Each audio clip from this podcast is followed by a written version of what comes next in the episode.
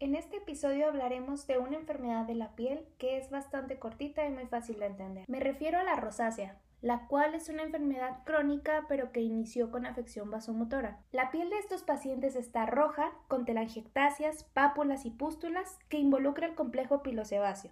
Presentan cambios inflamatorios que frecuentemente son granulomatosos, esta entidad se ve más frecuente en las mujeres que son por arriba de los 30 años. Creo yo que todos conocemos a algún paciente con estas características. Es aquel paciente que tiene su cara entre rosa o rojo, pero que se nota mucho al famoso que le decimos cara de tomate o porque estás tan tomate, pero que se desencadenó tras estar expuesto a diversos estímulos como el café, el alcohol, las comidas picantes, el sol, ambientes calurosos, etc.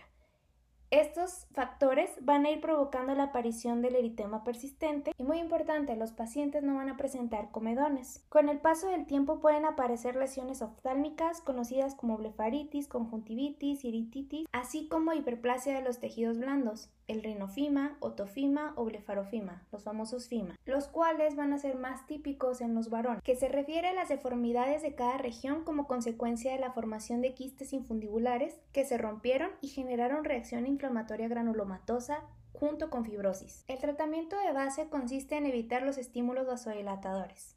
En los casos leves se emplea el metronidazol tópico o el ácido acelaico. Posteriormente se puede agregar la doxiciclina o la minociclina de manera oral.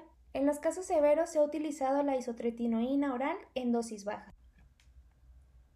Ahora quiero hacer una pregunta para evaluarnos. Voy a decirles cinco enunciados de los cuales ustedes tendrán que elegir cuál es la falsa, cuál está mal. El número uno es que la rosácea se presenta predominantemente en el cuello y en el escote. Número dos, que es más frecuente que se afecte la mujer que el hombre. El número tres, que el rinofima es una variante con engrosamiento de la piel de la nariz.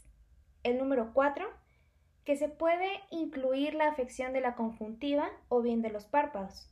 El número 5, que normalmente son desencadenados tras la exposición al sol.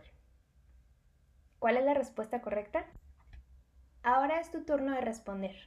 Espero que este episodio haya sido de tu utilidad y nos vemos en el siguiente. Recuerda que para mí es un placer hablar para ti.